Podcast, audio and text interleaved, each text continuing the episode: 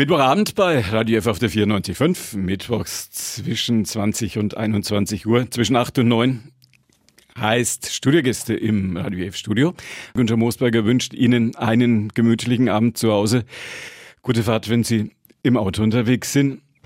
Ein Musiker ist heute Abend bei mir oder ein Clown, werden wir gleich klären. Wenn ich jetzt noch vielleicht Kinderalleinunterhalter sage, wissen Sie, wer bei mir ist. Gerd Grashauser ist bei mir, alias Geraldino ist da. Schönen guten Abend. Ja, Herr Moosberger, hallo. alles richtig bis jetzt? Ja, haben alles jetzt, gut. Haben wir hinbekommen. Sie hören auf, hat man mir gesagt. Also, das ist nicht ganz richtig. Ähm, ich höre auf mit meinem Kindermusikfestival. Ich habe das jetzt dieses Jahr zum 25. Mal organisiert und durchgeführt. Oder ich führe es jetzt im Oktober durch. Und mit dem höre ich jetzt auf. Das ist ein guter Zeitpunkt, um das Festival. Abzugeben. Wenn man so erfolgreich ist und wenn man so gut im Geschäft ist, sage ich mal, mit Beliebtheitswerten, die allenthalben durch die Decke gehen, dann hörte man ja ungern auf. Ach, ich will ja auch weiterhin Musik machen für Kinder, aber so anstrengende Projekte wie das Kindermusikfestival zu organisieren und durchzuführen, das will ich eigentlich abgeben. Ich bin jetzt 64 und äh, ich merke schon, dass das sehr viel Energie kostet. Und so anstrengende Projekte möchte ich jetzt eigentlich in Zukunft nicht mehr machen. 120 Auftritte im Jahr war so der Schnitt durch die Jahre, durch die Jahrzehnte. Wie lange sind Sie im Geschäft? Ich habe dieses Jahr am Badentreffen mein 40-jähriges Bühnenjubiläum gefeiert. Ja, man merkt schon körperlich, dass es langsam ein bisschen bergab geht. Mick Jagger, habe ich gehört, bekommt keine Rente. Der ist mit 80 noch auf der, auf der Bühne. Ja, der hat's äh, nötig. ja, eben. Bekommt man als Musiker, bekommt man, wenn man so lange wie Sie auf der Bühne war, im Unterhaltungsgeschäft unterwegs war, bekommt man eigentlich Rente? Ja, natürlich. Äh, ich habe in die Künstlersozialkasse einbezahlt, aber natürlich auch nicht so viel oder ja, den Gagen entsprechend halt wenig. Und deswegen ist meine Rente auch sehr gering und ich muss dazu arbeiten. Es geht nicht ohne Auftritte. Keine 120 mehr? Nee, so zwei, drei, vier im Monat würde ich schon noch machen, aber keine 120 mehr im Jahr. Sie wollten eigentlich Bahnbeamter werden oder waren es Stellwerksbeamter? Hat nicht wirklich funktioniert? Ich war Beamter. Ja. Ich habe am Nürnberger Hauptbahnhof im Stellwerk 13 gearbeitet als Weichen, Stellwerksbeamter. Ja. Und habe da aus Versehen mal ein Unglück verursacht. Ich habe unter einem Güterzug die Weiche umgestellt. Es waren alles noch so mechanische Weichen. Und dann ist ein Zug entgleist und ich war nervlich total am Ende und das hat den Ausschlag gegeben, dass ich dann gekündigt habe bei der Bahn. Und ich wollte was anderes machen, bevor da mal Personen zu Schaden ja. kommen, habe ich gedacht, ich wechsle mal lieber den Beruf. Wie war das mit dem Zug? Hat ja nicht jeder in seiner Biografie stehen, habe einmal einen Zug entgleisen lassen. Das gibt wahrscheinlich überhaupt ganz wenig Menschen, die das in ihre Biografie schreiben können. Naja, es war ein Unglück letztendlich. Äh, die Arbeit im, am, am ist der Bahnhof, ganze Güterzug umgefallen? Das waren mehrere Wagen, die umgekippt sind. Damals war es so, dass die Güterzüge nachts da verteilt wurden an den Postgleisen und die äh, Rangierer haben halt über Funk äh, letztendlich gesagt, wo sie hinfahren möchten, haben dann Anlauf genommen und Wagen losgeschoben und die mussten dann halt in die richtigen Gleise laufen. Und dann haben sie irgendwann mal geschrien, du da Weichen rum. Ja. und ich guck halt nicht richtig raus und hab gedacht, der Wagen wäre schon drüben, drüber oder die Barwagen. Ja. Und dann äh, habe ich halt unter so einem ja, gespannt quasi die Weiche umgestellt und dann sind die umgekippt. Und ich hatte Glück, dass die Rangierer nicht auf den Wagen gestanden haben. Ne? Musste man damals noch so richtig ja, ja, das zwischen waren so richtige schwere Hebel und so. Wie geht das heute auf den Rangierbahnhöfen? Ah, da gibt's ein Zentralstellwerk, das läuft alles computergesteuert. Also diese mechanischen Stellwerke, die wurden alle wegrationalisiert. Und dann haben Sie gesagt, jetzt Schluss, nichts mehr, weil Beamter ist ja eigentlich für... Ja, aber für meine Eltern war das ein harter äh, äh Einschnitt, ja, sag ich ja, jetzt mal. Ja, klar. Äh, die, mein Vater war sein Leben lang LKW-Fahrer und äh, war eigentlich froh, dass ich da so einen Beamtenjob hatte und sowas gibt man nicht einfach auf, meinte er. Ne? Das mhm. ist doch was für die Ewigkeit. Aber mir war das nicht so wichtig. Also ich wollte irgendwas haben, was mir Spaß macht. Bin dann wieder auf die Schule gegangen und habe dann irgendwann mal eine Ausbildung gemacht als Erzieher in der Fachakademie für Sozialpädagogik. Und da habe ich dann angefangen, Kindertheater zu spielen und Musik zu machen für Kinder. Und das war dann letztendlich das, wo ich gemerkt habe, das macht mir irre Spaß und da will ich dabei bleiben. Sozialpädagogik der Bogenstraße noch nach wie vor? Die, nee, ich war in der evangelischen Fachakademie oh, ja. damals und die bessere Adresse. war am Palmplatz. Ja. Haben wir da unsere Ausbildung gemacht Johannes. oder die Schule da in Johannes, genau. Und dann hat der Herrgott ganz persönlich dafür gesorgt, dass sie gerettet werden hinein ja, genau. in also, die Welt der Kunst. genau. Unser Musiklehrer hieß Fritz Herrgott und das war ein Unikum, ein Alleinunterhalter. Und der hat mich letztendlich auf den Weg gebracht, den Mut aufzubringen und mich selbstständig zu machen und versuchen mit Musik und vom Theater zu leben. Was ihren Erfolg und ihre Karriere ausgezeichnet hat, ist Musik für Kinder. Ist das ein Publikum, das ganz eigene Anforderungen stellt? Was muss man als Musiker, was muss man als Künstler mitbringen, um Kinder zu erreichen? Ja, das ist schon ein ganz spezielles Publikum. Also, äh, also was ganz wichtig ist bei Kindern, man muss immer irgendwie bei der Stange halten. Das darf nie langweilig sein. Da muss immer viel zum Mitmachen passieren irgendwie. Man muss sie immer lieben, oder? Ja, man muss äh, einfach auch die, die Themen und den Humor der Kinder auch treffen. Also das ist schon auch wichtig und man muss sich ein, eigentlich einlassen auf, auf diese Welt der Kinder, sage ich jetzt mal. Bekommen Sie das auf der Bühne mit, wie die Kinder, für die Sie das Programm gestalten, wie gut das bei denen ankommt? Ja, natürlich. Also die Kinder, die sind absolut direkt. Also wenn die, wenn denen langweilig ist, die sagen das sofort. Mama, ich will heim, das ist langweilig. und du siehst an den lachenden Augen oder wenn sie halt total mit dem Körper voll dabei sind, dann siehst du, dass denen gefällt, dass sie irgendwie da toll bei der Sache sind. Und das ist was ganz Faszinierendes für mich als, als Musiker auf der Bühne, wenn ich mein Publikum sehe und die haben leuchtende Augen und sind mit Freude dabei. Also was Schöneres gibt es eigentlich nicht. Gibt es Themen, die bei Kindern nicht gewirkt haben? Oder die nicht angekommen sind? Ach, weiß ich jetzt nicht. Kann man Kinder mit schweren, kann man Kindern mit schweren Themen kommen? Ja, bestimmt. Also, ja. Aber es ist jetzt so nicht so mein Fall, sage ich jetzt mal. Ich bin eher der Spaßunterhalter. Äh, ich hab's eher gern, wenn das Publikum mit mir zusammen lacht und Spaß hat. Also ich versuche auch nicht so ganz schwere Themen da in meine Lieder reinzupacken. Auf der anderen Seite haben Sie ein Programm jetzt mit den Nürnberger Symphonikern gemacht. Natürlich, es war für Kinder konzipiert und es sind neun Lieder von mir arrangiert worden für großes Orchester. Und es gab auch viel zu mitmachen und es war eine ganz tolle Produktion, also hat irre Spaß gemacht. Wie steht es um die Musik in den Familien in diesen Tagen? Ja, das ist ein bisschen schade, dass äh, Musik eigentlich in unserer Gesellschaft immer mehr so in den Hintergrund tritt. Wobei Musik ist ein bisschen, na, so stimmt nicht so ganz, aber das, das gemeinsame Singen oder das tritt ein bisschen in den Hintergrund. Früher haben die Leute mehr gesungen und auch mit den Kindern gesungen. Und heutzutage, da geht's eigentlich mehr so um Notenlernen und äh, diese ganzen Shows da, Voice Kids oder so, mhm. da geht es um Anspruch, um Perfektion und so. Und das hält viele Kinder davon ab, glaube ich, selber zu singen, weil sie Angst haben, sie sind nicht gut genug oder so. Und das will ich ja bei meinen Konzerten eigentlich äh, rausnehmen, diesen Leistungsdruck. Ist da das Internet dann schuld, dass man immer mit dem, was man liefert, immer wieder abrufbar ist und dass man da dann gemessen wird, was da über einen gepostet und getiktokt und geinstagrammt ist? Na sicher, das hat bestimmt auch eine wichtige Funktion. Wenn du mitkriegst, was, welche Talente es weltweit gibt und welche perfekten Musiker ja. mit fünf Jahren schon auf der Bühne stehen, ja. dann äh, überlegt man selber, ob man überhaupt da eine Berechtigung hat, noch auf die Bühne zu gehen. Hm. Bei solchen Talenten. Aber ich denke ja, jeder hat irgendwo seine Fähigkeiten und, und seine Art. Und es ist ja auch schön, dass die Menschen so verschieden sind und jeder sollte das einfach machen, weil es einfach Spaß macht, Musik.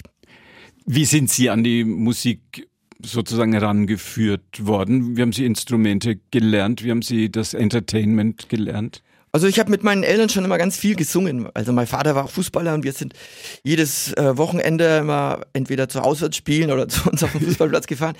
Und im Auto wurde da eigentlich immer gesungen. Also das war Aha. eigentlich total, total nett. Und auch bei Kirchwein, im Bierzelt, da hat man eigentlich immer gesungen. Im Wirtshaus auch, wenn das Spiel gewonnen wurde. Was war der Verein? Da gab es so Lumberliedler. TSV Holgersdorf, das ist bei Schwabach da. Ja. So ein kleiner Dorfverein. Und das hat eigentlich total Spaß gemacht. Haben Sie selber auch Kinder, Jugendliche betreut, habe ich gesehen? Ja, ich habe dann später mal als Trainer mit 15, 16 die D-Jugend vom TSV Wolgersdorf trainiert und es hat total viel Spaß gemacht. Also das war schon lustig. Schwere Frage. Was kann man von Kindern lernen? Was können wir alle von Kindern lernen? Naja, die Ehrlichkeit und dieses Spontane, also sofort zu reagieren, also und ja, diese Offenheit auch allen Sachen gegenüber ich konfrontiere die Kinder mit ganz vielen verschiedenen Musikstilen. Wie gesagt, ich habe mit den Nürnberger Symphonikern Musik gemacht, mit einer Big Band, mit einem Streichquartett, mit Bluesmusikern, mit Jazzern, mit meinen Plomstern mache ich so Popmusik und ach, wirklich alle möglichen Spielarten der Musik habe ich vor Kindern ausprobiert. Und ich habe immer offene Ohren äh, vor mir gehabt und es war, die waren immer äh, interessiert und begeistert und das ist das Schöne an Kindern, die sind da unvoreingenommen und das ist ein tolles Publikum für mich. Sind Kinder für einen Künstler ein angenehmeres Publikum, wie wenn da ein paar hundert mürrische Erwachsene vor einem sitzen, wo man nicht Ach, ja. weiß, ob das jetzt ankommt oder nicht? Nicht unbedingt. Also ich kenne Musiker, die wollen nicht für Kinder spielen. Mhm. Weil sie sagen, die sind unaufmerksam, die zappeln rum, die quatschen dazwischen und so. Die wollen lieber ein ruhiges Publikum haben, die sich da still in ihrem Sessel zurücklehnen und dann am Schluss laut applaudieren. Und das ist halt bei Kindern nicht so. Du musst ihnen alles lernen. Zugabe rufen, applaudieren. Sie haben das ja jetzt, machen das ja jetzt seit Jahrzehnten, dass Sie mit für Kinder und mit Kindern Programme bestreiten. Haben sich Kinder geändert? Waren die, sind die Kinder des Jahres, sagen wir mal, 1985 andere Kinder wie die Kinder des Jahres 2023? Ja, würde ich schon sagen. Also, als ich angefangen habe, Musik zu machen für Kinder, da wollte ich die aus der Passivität rauslocken. Ich wollte, dass die dazwischen quatschen, dass die Fragen stellen, dass die mitmachen aktiv. Weil das war damals nicht so üblich, dass man im Kindertheater äh, da einbezogen wird. Und deswegen haben wir versucht, da die Kinder aus ihrer Passivität rauszulocken. Und jetzt ist es so, dass eigentlich manche Kinder dermaßen überdreht sind oftmals und auch so sich kaum 15 Minuten konzentrieren können, dann schon das Rumhüpfen und Zappeln anfangen. Und jetzt baue ich eigentlich ruhige Elemente in, in mein Programm ein, damit die mal wieder runterkommen, dass sie mal wieder zuhören können, dass sie mal gucken können, wenn ich eine Bildergeschichte zeige oder so. Also die, die haben sich schon sehr verändert. Woher kommt das Ihrer Ansicht nach, dass die Kinder des Jahres 85 stiller und konzentrierter waren als die Kinder unserer Tage? Ich denke, da machen die Medien schon sehr viel aus. Also wenn man da täglich fünf, sechs Stunden am Bildschirm sitzt, das, da ist man doch ganz anders drauf, als wenn du dich bewegst, wenn du im Freien bist, wenn du körperlich aktiv bist. Und diese Aktivität, die muss ja irgendwo auch raus bei den Kindern, die vorm Rechner sitzen oder vom Laptop oder so. Oder vom iPad. Und da, ja, ist es halt so, wenn dann Konzentration gefordert ist, dann tun sie sich schwer. Und ich glaube, das kommt schon viel von dieser Medienvielfalt, die auf die Kinder einprallt. Ist Nürnberg ein gutes Pflaster für diese Art von Kunst? Ich sag mal so, Nürnberg hat eine tolle Kindertheaterszene und auch Kindermusikszene. Da gibt es viele Leute, die sowas machen für Kinder. Und äh, in diesen Stadtteilläden, die irgendwann früher vom Herrn Glaser so ja. ins Leben gerufen wurden, hatten wir am Anfang viele Möglichkeiten da zu spielen. Und das war ein, eine gute Basis da, sich selbstständig zu machen. Das wird leider jetzt momentan alles ein bisschen gekürzt, sage ich jetzt mal. In diesem Kulturetat ist da kaum mehr die Möglichkeit, in den Einrichtungen in diesen kleinen Stadtteilläden, dass die Kinder Theater oder freie Kindermusiker engagieren, weil die einfach kein Etat mehr dazu, dafür haben. Und, und das ist ein bisschen schade diese Art von Kultur, die wird irgendwann mal aussterben. Wäre das wünschenswert, dass man vom Kuno Kulturladen Nord bis zum Südstadtladen, von der Desi bis zum Loni, dass man all diese Dinge wirklich für die Menschen doch ein bisschen mehr stützt, als das passiert? Das wäre total wichtig. Also ich finde, äh, das wäre eigentlich elementare Arbeit dieser Einrichtungen, denn die müssen die Kinder ja in die Läden reinziehen, damit dann irgendwann so ein Publikum nachwächst, auch für die Erwachsenenveranstaltungen. Und wenn die, die Kinderprogramme da einfach dermaßen kürzen oder überhaupt nicht mehr stattfinden lassen, dann wird dann irgendwann auch der, die Kinder, die erwachsen sind, da nicht mehr hingehen, weil sie keinen Bezug mehr zu diesen Einrichtungen haben. Muss man mit den Kindern schon Kameltrekking durch die Sahara machen, damit das ein richtiger Bringer wird?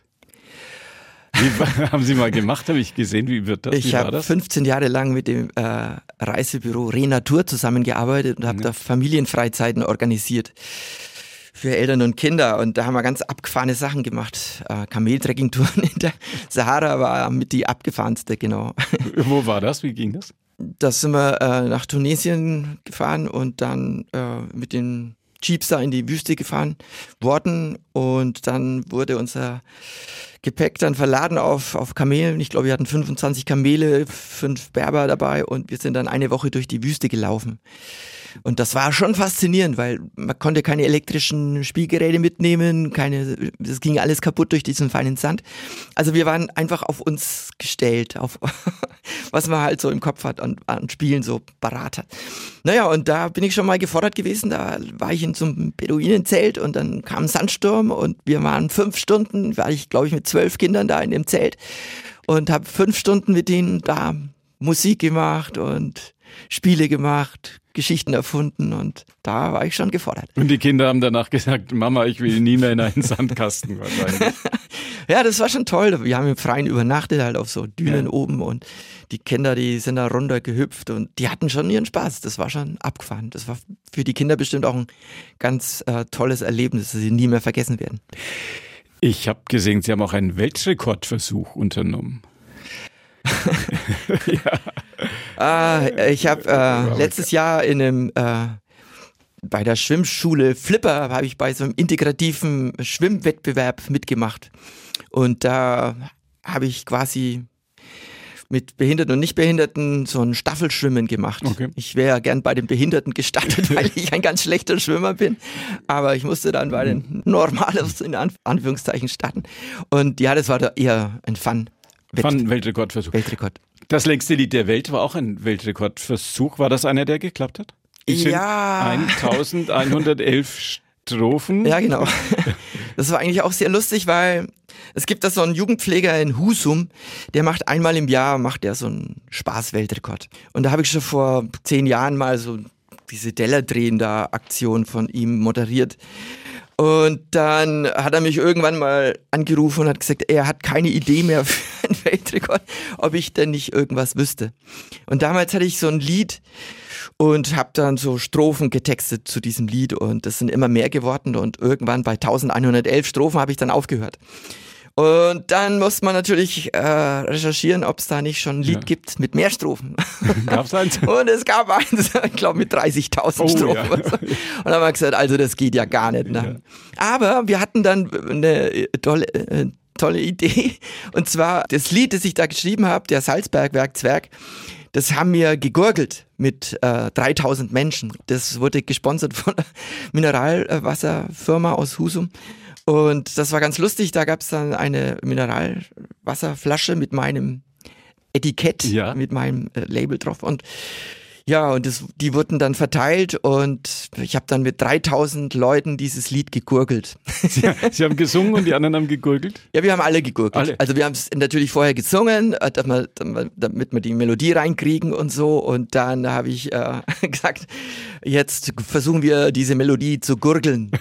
Das war, war gut, war sehr schön. lustiger Welt. Ja, schade, wir dürfen im Radio F-Studio leider keine Flüssigkeit auf unsere Regie- und Studiotische hier stellen. Was. Und sobald eins umfällt, ist ja, ja, ja alles futsch. Sonst hätten Sie uns jetzt hätten Sie uns noch kurz was vorgurgeln Ich habe mich gefreut, dass wir uns über vieles unterhalten haben. Mit einem Mann, der weiß, wie Unterhaltung geht. Ist, ist doch eigentlich ein schweres Geschäft. Ja, man muss halt immer wieder was Neues anbieten und man muss sich auf sein Publikum gut einstellen. Man muss wissen, was es braucht, was es will, wie man es glücklich machen kann. Und das habe ich in den letzten 40 Jahren ganz gut auf die Reihe gekriegt. Geraldino war heute bei mir. Gerd Grashauser.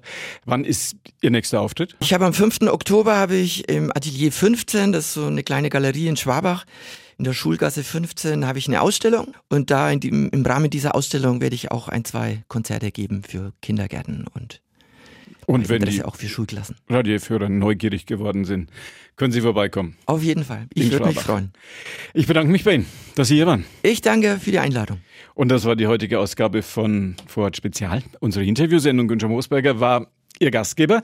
Das Gespräch mit Gerd Grashauser können Sie nachhören.